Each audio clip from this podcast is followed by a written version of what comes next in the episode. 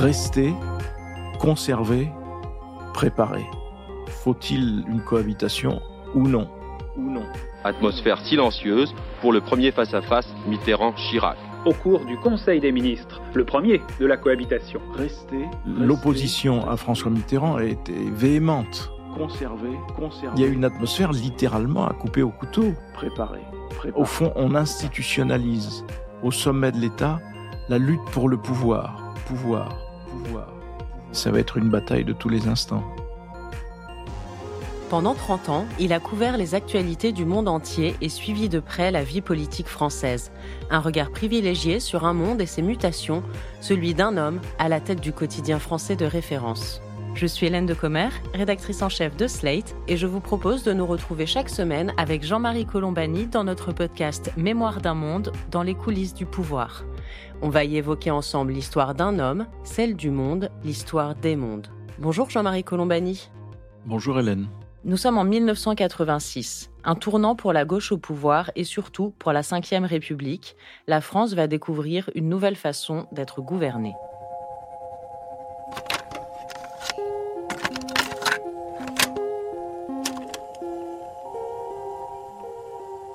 Tout de suite, donc, l'actualité, dominée ce matin par ce premier face-à-face, François Mitterrand, Jacques Chirac. C'était à l'Élysée au cours du Conseil des ministres, le premier de la cohabitation. Un conseil un peu figé qui n'a duré que 25 minutes et à la sortie, pas de photos de famille et pas de compte-rendu. Bernard Pradino, Rachid Arabe et Jean-Louis Le Seine. Jacques Chirac ne s'installera pas à l'hôtel Matignon. Entendez par là que le maire de Paris gardera ses appartements de l'hôtel de ville. Il n'ira rue de Varennes que pour travailler dans son bureau de Premier ministre, comme il l'a fait ce matin à 9h30. Rejoint par tous les nouveaux ministres, Édouard Balladur en tête, Jacques Chirac a insisté sur le fait qu'il ne s'agissait pas d'un conseil de cabinet, ce qui rappellerait un petit peu trop la 4ème République, mais bien d'une première prise de contact, une réunion un peu exceptionnelle, avant que tout le monde n'aille à l'Élysée pour le véritable conseil des ministres. On l'a entendu, 1986 est l'année de la première cohabitation. Le président socialiste Mitterrand va devoir composer avec un premier ministre gaulliste, Jacques Chirac. Comment est-ce qu'on en arrive là, Jean-Marie? Comment la gauche s'est-elle mise dans cette situation? C'est une série de revers successifs dans l'opinion française. Il y a d'abord le tournant de la rigueur, donc de l'austérité, qui a renversé la popularité du pouvoir, celle de Mitterrand, celle de son premier ministre, Pierre Mauroy et donc un, mécontentement très fort qui s'est installé. En plus, c'est une période où arrivent de très grandes restructurations. Il y a des pans entiers de l'industrie française qui euh, dépérissent et qui sont attaqués parce que de moins en moins compétitifs. Et donc, il y a des grandes vagues de restructuration, notamment dans la sidérurgie, avec des milliers et des milliers de licenciements, des problèmes de comment traiter euh, le chômage. Le chômage arrive, le chômage de masse s'installe.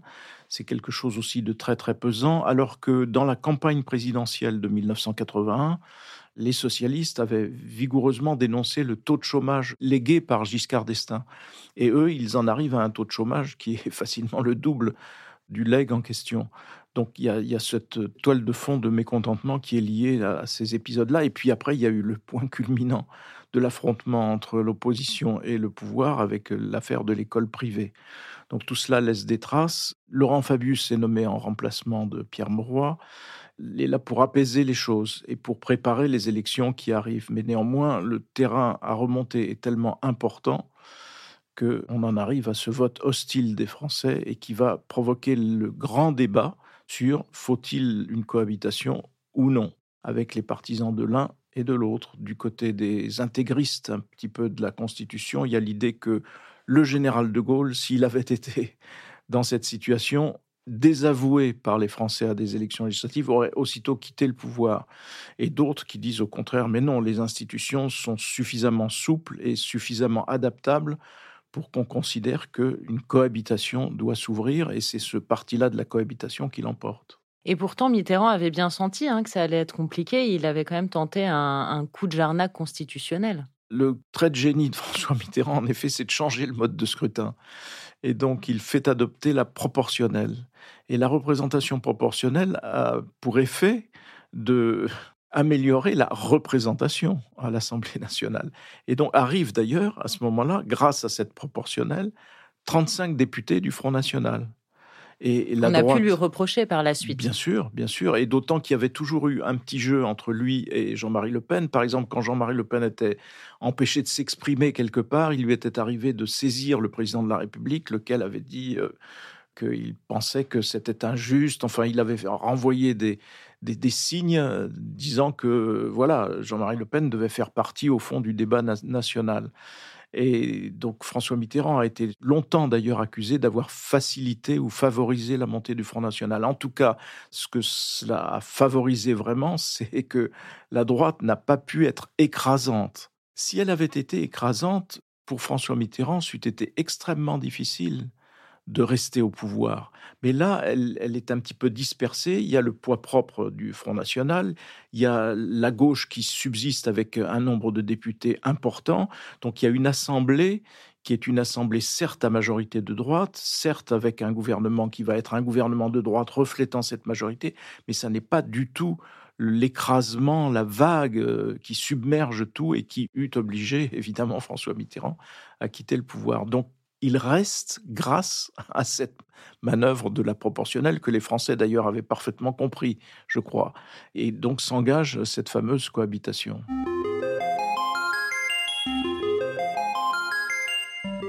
Mais qu'est-ce que ça change que la droite n'ait pas une majorité écrasante? Elle a la majorité quand même, de toute façon. Elle a la majorité, mais ça n'est pas une chambre bleu horizon, comme il y a pu y en avoir une après la Première Guerre mondiale, ou surtout après mai 68, qui balaye tout sur son passage il y a toujours, quand il y a un vote, et un vote national, il y a toujours un effet de souffle. Par exemple, dans la réélection d'Emmanuel Macron, il y a eu zéro effet de souffle. C'est une grande première sous la Ve République. Et là, l'effet de souffle, il est atténué par le fait que la représentation est plus diverse que d'ordinaire. On est habitué sous la Ve à avoir une chambre absolument monocolore, forte. La Chambre de 1981, les députés de 1981 ont une majorité absolue, à eux seuls, les députés socialistes. Et plus les communistes, ça fait une majorité écrasante et la droite paraît totalement minorée. Et là, ça n'est pas le cas. Là, il y a une sorte de rapport des forces à peu près équilibré, même si en effet, un des camps est majoritaire. Mais néanmoins, cet équilibre-là fait que l'effet de souffle en question se prête à, une cohabitation. Et donc euh, François Mitterrand engage à ce moment-là une séquence qui est, à mon avis, un des grands modèles à enseigner dans les écoles de la vie publique et de ce que peut donner le talent politique.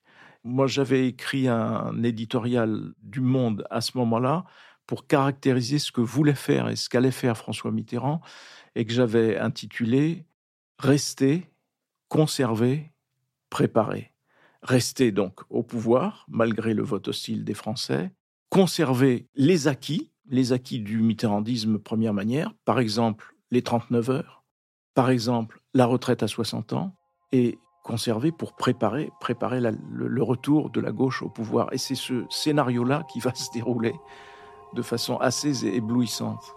On est donc dans cette situation de, cohabitation. Est-ce que ça, ça avait été prévu par les pères de la Constitution ou est-ce qu'il a fallu inventer une nouvelle gouvernance française? Ça n'était absolument pas prévu, mais comme l'avait dit un des, grands gaullistes euh, qui a été Premier ministre, Jacques Chaban-Delmas, pour parler des institutions et raconter une conversation qu'il avait eue avec le général de Gaulle, où le général de Gaulle aurait euh, ouvert sa veste, tiré sur ses bretelles, pour dire mais les institutions, elles sont comme les bretelles, elles sont souples, voilà. Et donc Chaban aimait bien cette image, et de fait, c'est cette souplesse-là qui va être utilisée pour installer une cohabitation qui n'était écrite nulle part et qui va être une novation que les Français vont apprécier malgré les, les jugements un peu hâtifs qui seront faits là-dessus. Les Français vont finalement assez apprécier ce, ce partage des rôles. Même si, dans les faits, la cohabitation, c'est au fond, on institutionnalise au sommet de l'État la lutte pour le pouvoir. Il y a un président et un Premier ministre. Le Premier ministre n'a qu'une obsession, c'est de faire chuter le président, et le président n'a qu'une obsession, c'est de minorer le Premier ministre pour que le président retrouve des troupes et une majorité, et pour que, à l'inverse, le chef de la majorité, Jacques Chirac, puisse se débarrasser des socialistes et de François Mitterrand. Est-ce que c'est de là aussi que vient euh, cette représentation qu'on a encore un peu aujourd'hui d'un président fonction symbole et du Premier ministre plus actif qui gouverne? Oui, alors ça, ça renvoie même à la lettre de la Constitution, parce que normalement, dans la Constitution, le président est en charge de l'essentiel, mais c'est le Premier ministre qui conduit la politique de la nation. Mais ça n'a jamais été appliqué comme ça, parce que comme c'était un texte bâti pour la personne du général de Gaulle, ça a été aussitôt installé comme la prééminence du, président de la République. Et là, cette prééminence va conduire François Mitterrand à une bataille de tous les instants pour préserver un territoire qui soit propre et une autorité qui soit propre au chef de l'État.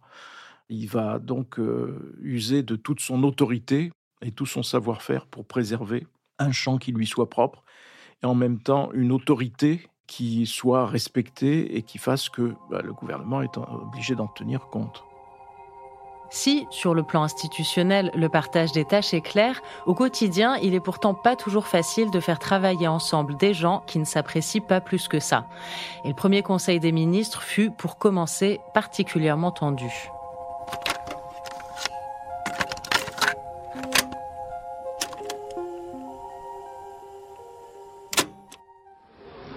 10h45, arrivé à l'Élysée du cortège de tous les nouveaux ministres. Il y a ceux que l'on reconnaît et ceux pour lesquels les photographes ne se hasardent pas à donner de nom.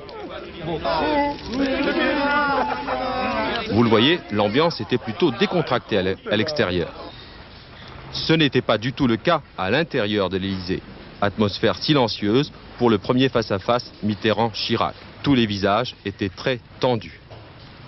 À sa sortie, après une demi-heure de conseil seulement, Jacques Chirac était à peine plus souriant. 30 minutes pour un premier conseil des ministres, Jean-Marie, c'est très court. Oui, et c'est le reflet du climat qui existait à l'époque. Il faut bien se rappeler que l'opposition à François Mitterrand était véhémente. Et arrivent euh, à l'Élysée, pour ce Conseil des ministres, des gens qui ont officiellement, par leur discours et leurs paroles, mais euh, voué François Mitterrand aux gémonies en permanence. Donc l'atmosphère est glaciale et il faut se représenter le président de la République seul, avec sur une table à côté le secrétaire général de l'Élysée, donc qui est euh, un homme de François Mitterrand, mais tous les autres, la quarantaine de personnes qui sont autour de la table, sont des opposants farouches. Et donc euh, il y a une atmosphère littéralement à couper au couteau.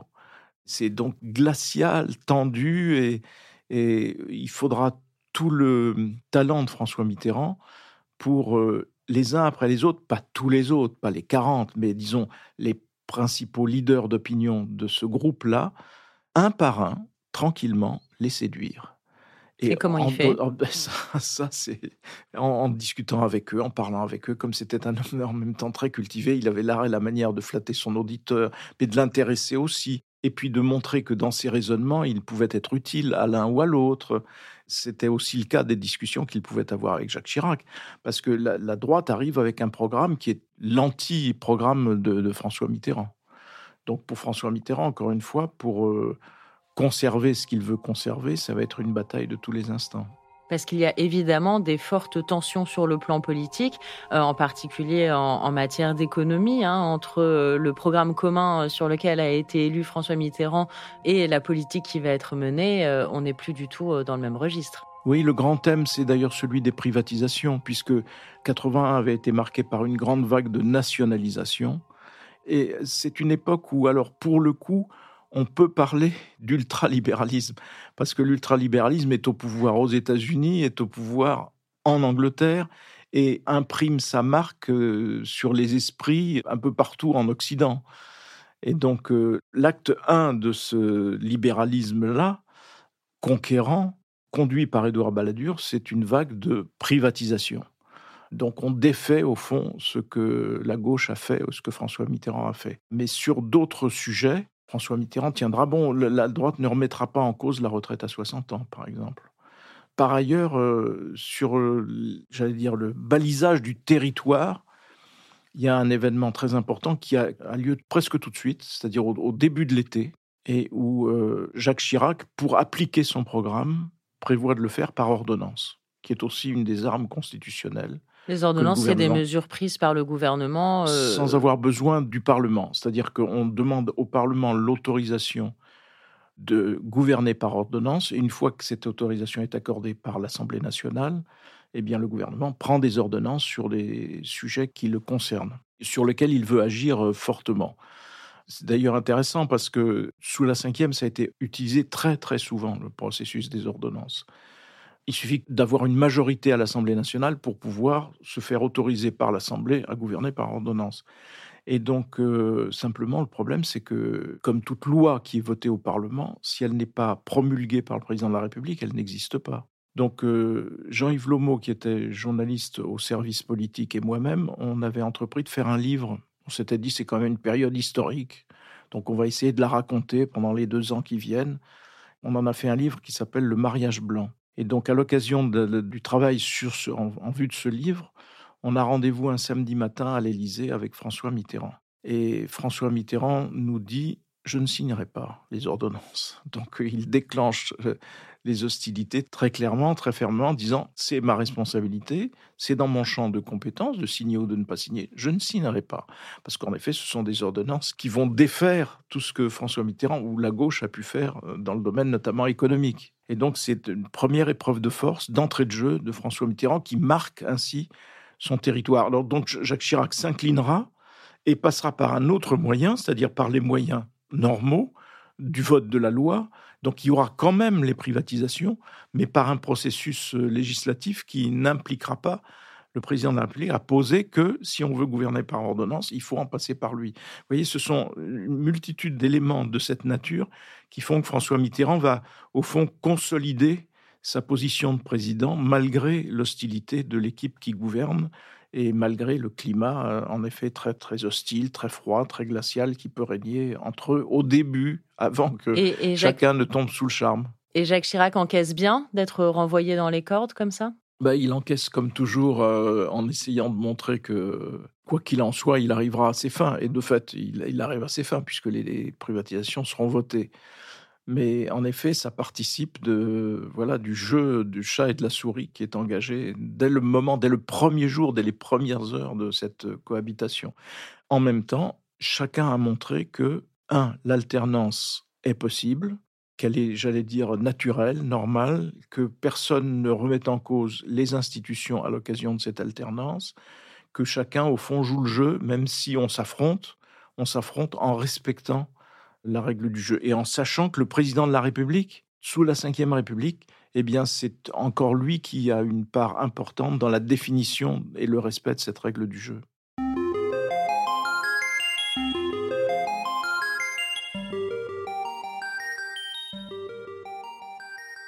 Cette première cohabitation est donc inédite. Il n'empêche qu'il y en aura d'autres, hein, même euh, juste un tout petit peu euh, plus tard, quelques années après, avec euh, Édouard Balladur notamment. Comment est-ce que l'opinion publique perçoit cet exécutif à double tête? Et puis, sans vouloir trop empiéter sur les prochains épisodes de notre podcast, Édouard Balladur, c'est aussi une figure que vous avez beaucoup côtoyée. Pour répondre d'abord sur Édouard Balladur, c'est lui qui, dans un article qu'il me donne pour Le Monde, pour les colonnes du Monde, qui théorise la cohabitation. Donc euh, il y a plusieurs camps à droite. Il y a ceux qui ne voulaient pas cohabiter et ceux qui acceptent la cohabitation. Édouard Balladur théorise cette cohabitation et entraîne avec lui donc euh, le principal mouvement de l'opposition, c'est-à-dire le RPR, le mouvement chiracien. À l'époque, Édouard Balladur et Jacques Chirac sont plus que proches. Édouard Balladur est le principal conseiller de Jacques Chirac, qui sont, euh, j'allais dire, comme liés comme les doigts d'une main ils sont inséparables et ils travaillent vraiment en, parfaite harmonie. Et moi, mon problème, c'est, euh, comme tout bon journaliste du monde, enfin bon, je ne devrais pas me décerner ce bon, mais il faut être au plus près de ses interlocuteurs. Et il faut être, euh, au fond, dans l'univers que vous couvrez, il faut quand même être comme un poisson dans l'eau, ce qui ne signifie pas que vous êtes en connivence ou vous êtes quoi que ce soit de cette nature, mais il faut quand même être le premier informé. Dans un journal, quoi qu'il arrive, un journal d'information, quand vous êtes le premier sur l'information et que vous détenez l'information le premier et la plus complète, c'est vous qui gagnez. Donc euh, la règle du jeu, elle est, simple. Donc euh, il fallait ausculter Édouard Balladur autant de fois que nécessaire parce qu'il était probablement plus bavard que ne pouvait l'être Jacques Chirac et ainsi de suite.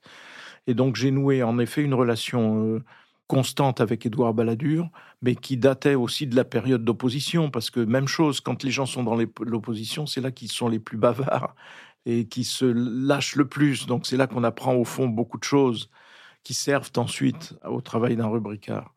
Et ça m'a valu ensuite quelques critiques vigoureuses et violentes, mais dans une phase ultérieure, à la fois dans l'opinion de Jacques Chirac, euh, d'un certain nombre de journalistes, etc. On m'a accusé d'être baladurien, comme si c'était un crime d'être baladurien. Je ne l'étais pas. Mais en effet, ayant observé Jacques Chirac et Édouard Balladur au seuil d'une campagne présidentielle ultérieure, qui allait opposer cette fois Jacques Chirac et Édouard Balladur, j'avais considéré que Balladur serait peut-être un meilleur choix que Jacques Chirac. Voilà. Mais nourri par l'expérience euh, du gouvernement Chirac. Hein, mais euh, on reviendra sans doute sur tous ces épisodes. La relation avec Édouard Balladur, pour ce qui me concerne, elle est une relation en effet de confiance, elle est une relation de respect mutuel, mais elle n'est pas une relation de connivence. Et je pense que c'est faire son métier que cela. C'est vous savez, aujourd'hui, on reproche même aux journalistes politiques de déjeuner avec le président de la République. C'est une absurdité totale, je veux dire. Moi, c'est une des premières choses que m'avait dit Jacques Fauvet, qui était un ancien journaliste politique, directeur du Monde, qui était le directeur qui m'a embauché au Monde. Il m'avait dit, dans le milieu que vous observez, il faut que vous soyez comme un poisson dans l'eau pour bien connaître et bien raconter, il faut quand même bien connaître les gens aussi. Donc il faut déjeuner avec eux, il faut les rencontrer, il faut parler avec eux, ainsi de suite. Ce qui était mon cas avec Édouard Balladur. En tout cas, le rôle d'Édouard Balladur dans cette période est fondamental parce qu'il entraîne l'adhésion de son camp à la cohabitation, il la théorise et il la mettra ensuite euh, en pratique. Et du coup, concrètement, comment est-ce qu'elle se manifeste, cette proximité? Est-ce qu'il y a des rendez-vous, des temps passés euh, avec Balladur en l'occurrence? Il y a trois façons. Il y a le petit déjeuner, le déjeuner ou le rendez-vous. Et donc avec Édouard Balladur, c'était autre chose, c'était le thé. On prenait le thé accompagné de petits gâteaux, parce que Édouard Balladur aimait bien à heure fixe l'après-midi avoir son thé et ses gâteaux. Et donc il m'invitait à partager avec lui, ce qui était un, moment euh, tranquille et en même temps très, très bon. Mais c'était aussi un peu caricatural parce que Édouard Balladur, arrivant ministre d'État, ministre des Finances, etc., prend le contre-pied du gouvernement précédent. Donc le gouvernement précédent avait décidé le transfert du ministère de l'économie et des finances à Bercy, et Édouard Balladur entend rester au Louvre. Il fait réinstaller les bureaux du ministre au Louvre, il fait revenir les fameux huissiers à chaîne, ceux qui apportent le thé d'ailleurs, ceux qui vous ouvrent la porte, qui vous introduisent. Et Édouard Balladur était très pointilleux sur le protocole, donc il aimait bien être euh, entouré par ces huissiers à chaîne. Et donc ça lui a valu beaucoup de caricatures, notamment la fameuse chaise à porteur de Jean Plantu qui va suivre Édouard Balladur tout au long de sa, sa carrière. Et en termes de presque de caricature de ce que peut donner une posture d'opposition. Il voulait entrer en guerre contre la future pyramide du Louvre, parce qu'il trouvait que ça défigurait le Louvre, ainsi de suite. il aura tort sur toute la ligne, il aura tort sur la pyramide, il aura tort aussi sur le ministère, parce que le ministère finira par être transféré à Bercy. Mais néanmoins, ça l'a desservi, parce que ça donnait de lui une image euh, assez monarchique, alors qu'en en fait, l'homme ne l'était pas vraiment, je veux dire.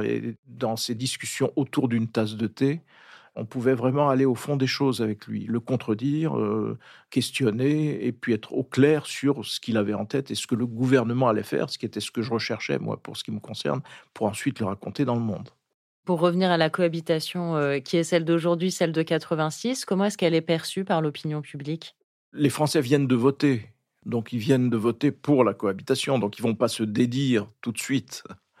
Donc au départ, ça part plutôt bien et on observe avec attention comment les uns et les autres vont se comporter. Un autre terrain d'affrontement très rapidement, c'est le terrain international. Par exemple, dans les sommets européens qui sont si importants, c'est le président de la République qui y va et qui négocie, qui représente la France. Et là, Jacques Chirac s'était euh, invité aux côtés de François Mitterrand.